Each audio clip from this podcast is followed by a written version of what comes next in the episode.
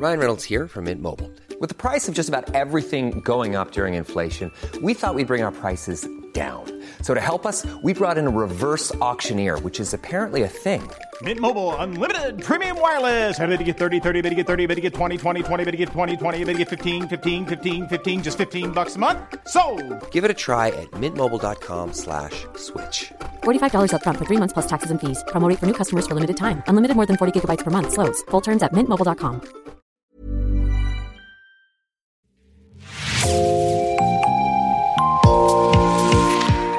Bonjour à toutes et à tous et bienvenue dans Podcasting, l'actu dans la poche, le podcast quotidien d'actualité du Grand Sud-Ouest. Avec nous, chaque jour, partez à la découverte de l'information régionale avec les journalistes et chroniqueurs du territoire. Je m'appelle Jean Berthelot de Lagleté. Nous poursuivons aujourd'hui notre série spéciale que vous retrouverez un jeudi sur deux toute cette saison. Elle est consacrée à l'un des plus grands procès de ces dernières décennies qui se déroule en ce moment, celui évidemment des attentats du 13 novembre 2015. Nous avons voulu le suivre avec maître Audrey Lacroix. Elle est avocate au barreau de Mont-de-Marsan. Maître Lacroix représente l'une des parties civiles, un homme originaire de Dordogne qui se trouvait ce soir-là au Bataclan. Durant huit mois, elle se confiera au micro de Ludivine Tachon de l'équipe Podcasting. Témoigner, euh, prendre cet espace de parole euh, pour une victime pendant un procès, euh, c'est très compliqué à dire parce que je crois que c'est intrinsèque à, chaque personne. Alors effectivement, vous, avez ceux qui tournent la page et qui viendront pas témoigner, et puis il y a quand même une majorité qui investissent cet espace de parole parce que ce procès finalement et cette, ce passage devant la cour d'assises euh, constitue la dernière pierre euh, de leur euh, reconstruction. Parce que ce que l'on a pu voir là pendant euh, ces dernières semaines d'audience et euh, cette succession bah, de témoignages qui sont bouleversants, effroyants, c'est tout le monde dit la même chose, c'est que tous ces gens sont rescapés finalement parmi les morts, mais surtout restent morts parmi les, les vivants. Il y a une volonté déjà de, de euh, retranscrire une, euh, une expérience personnelle et bouleversante. Il y a effectivement le devoir de mémoire euh, qui, qui entre en considération pour certaines personnes, qui entre en compte parce que c'est un procès historique, parce qu'au-delà de chaque individu, c'est la jeunesse, c'est la France, c'est la liberté qui a été visée. Donc effectivement, il y a un devoir de mémoire par rapport à, à tout cela. Après, euh, on est tous différents, on n'est pas tous conçus de la même façon, euh, notamment euh, psychologiquement. Donc, euh, oui, certains vont le vivre comme une, euh, une thérapie, d'autres vont le vivre ben, pour tourner la page, d'autres vont chercher à, à essayer de faire vaciller les, les accusés. Il y a une souffrance commune pour chaque victime et chaque partie civile en ce procès, ça c'est indéniable. Il y a euh, bah, le fait d'avoir eu euh, à un moment donné son intégrité physique ou psychologique soit menacée, soit atteinte. Ça, euh, je pense que c'est commun à, à toute personne qui comparaît euh, devant cette cour d'assises.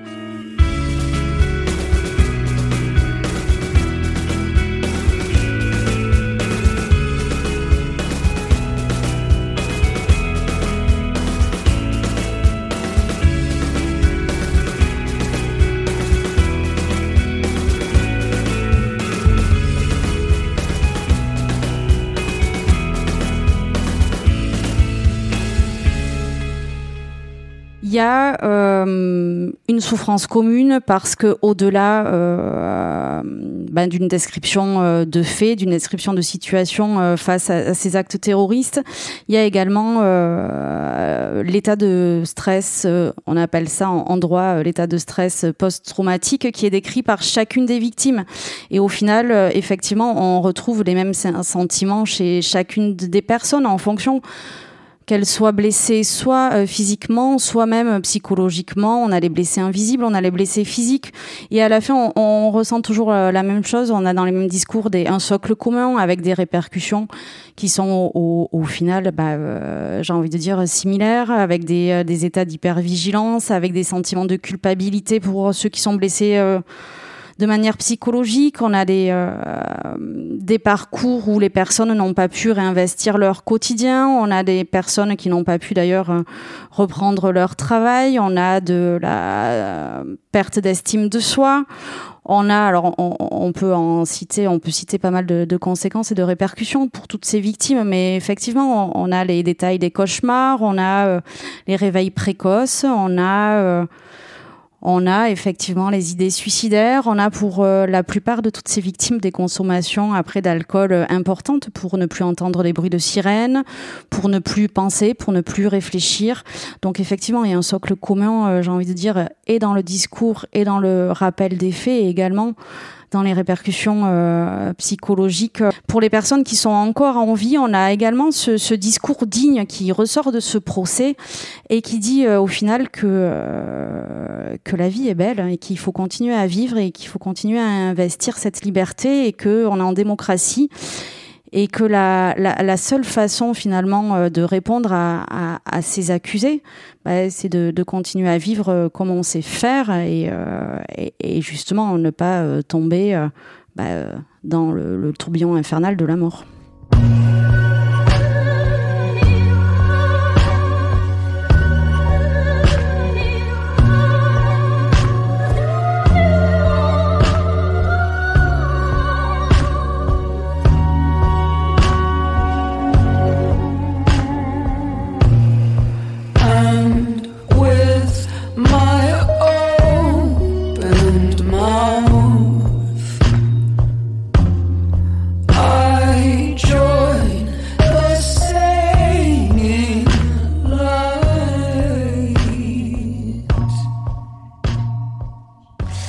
C'est un procès qui est effectivement euh, très surprenant lorsque les, euh, les parties civiles euh, prennent la parole.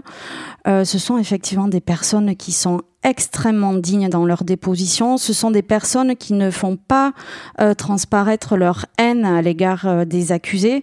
C'est des personnes qui sont attachées à, à, notre état de droit et à notre démocratie et qui veulent finalement bah, que la justice fasse son travail euh, comme dans euh, tout procès.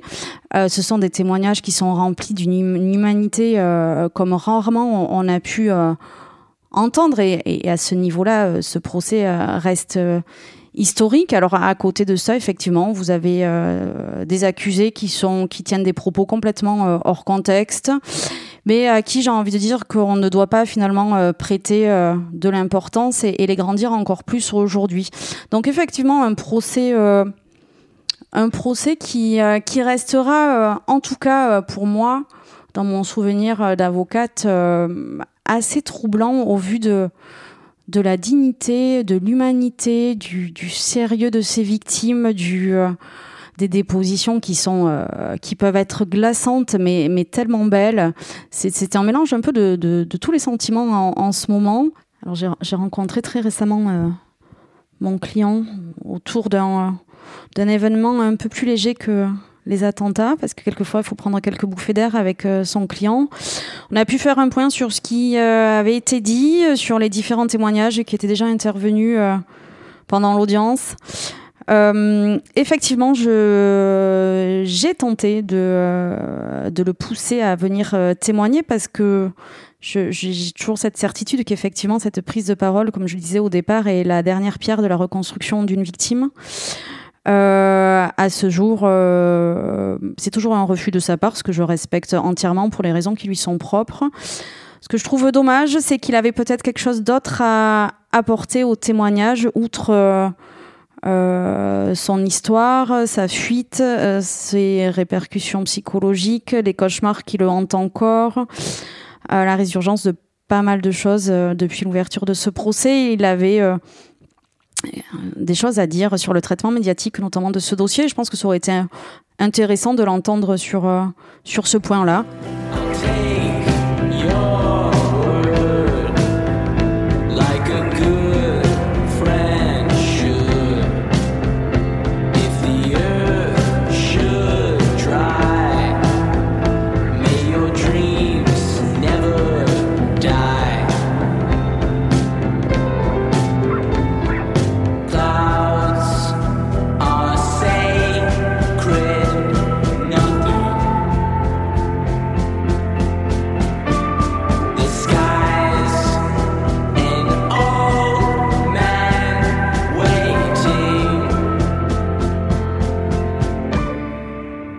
Alors, il croit à l'étape de reconstruction, même si elle reste, euh, si, finalement euh, cette notion reste vague euh, pour lui.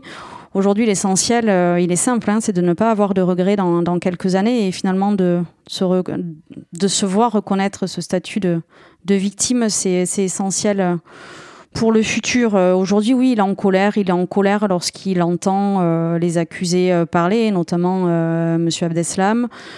Euh, il est en colère qu'on lui euh, accorde une place trop importante dans ce procès. Il est en colère que l'on puisse dire que Salah Abdeslam terrorise encore euh, au sein de cette enceinte judiciaire. Donc, oui, il est assez, assez frustré du traitement de cette affaire, ce qui n'était pas ressorti encore des débats.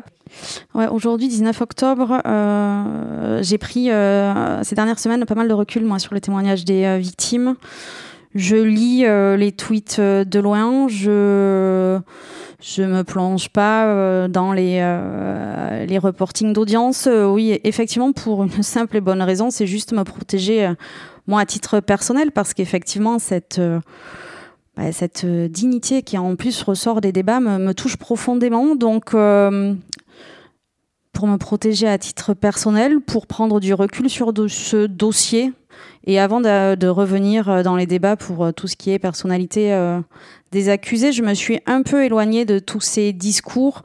ce sont des centaines de personnes qui défilent à la barre chaque jour, qui, qui, racontent des choses effroyables. Donc oui, je, je m'écarte un peu de, de ce moment-là du, du dossier. Je pense que c'est en plus uniquement la place à la partie civile à l'heure actuelle. Je n'ai pas de commentaires à faire et je, je, je, je n'ai pas à m'investir dans, dans ce moment-là. C'est leur place à eux, c'est important, c'est primordial, c'est leur reconstruction, c'est leur pensée, c'est euh, l'histoire de leurs troubles. Euh, ils réinvestissent euh, leur quotidien au travers de cette place de parole. Donc, euh, effectivement, aujourd'hui, je, prends un peu de recul sur sur ces dépositions et je reviendrai sur Paris à la fin des témoignages.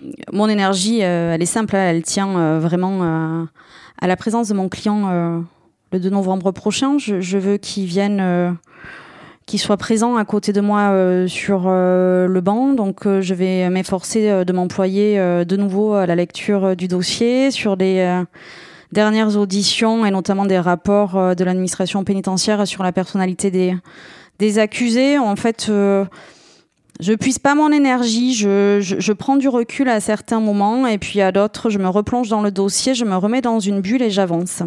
Il n'y a pas de remède miracle. C'est la fin de cet épisode de podcasting. Il s'inscrit dans une série consacrée au procès du 13 novembre 2015 et à la manière dont le vit maître Audrey Lacroix, avocate au barreau de Mont-de-Marsan et qui représente l'une des parties civiles. Une série signée Ludivine Tachon que vous retrouvez un jeudi sur deux dans podcasting. Rédaction en chef Anne-Charlotte Delange, production Juliette Brosseau, Juliette Chénion, Clara Echari, Myrène Garay-Coetchea, Mathilde Deleuil et Marion Ruot, iconographie Magali Marico, programmation musicale Gabriel Taïeb, réalisation Olivier Duval. Si vous aimez podcasting, le podcast quotidien d'actualité du Grand Sud-Ouest. N'hésitez pas à vous abonner, à liker et à partager nos publications. Retrouvez-nous chaque jour à 16h30 sur notre site et sur nos réseaux sociaux, ainsi que sur ceux des médias indépendants de la région qui sont nos partenaires. Retrouvez-nous aussi sur toutes les plateformes d'écoute, dont Spotify, Deezer, Apple Podcast ou Google Podcast. Podcasting, c'est l'actu dans la poche.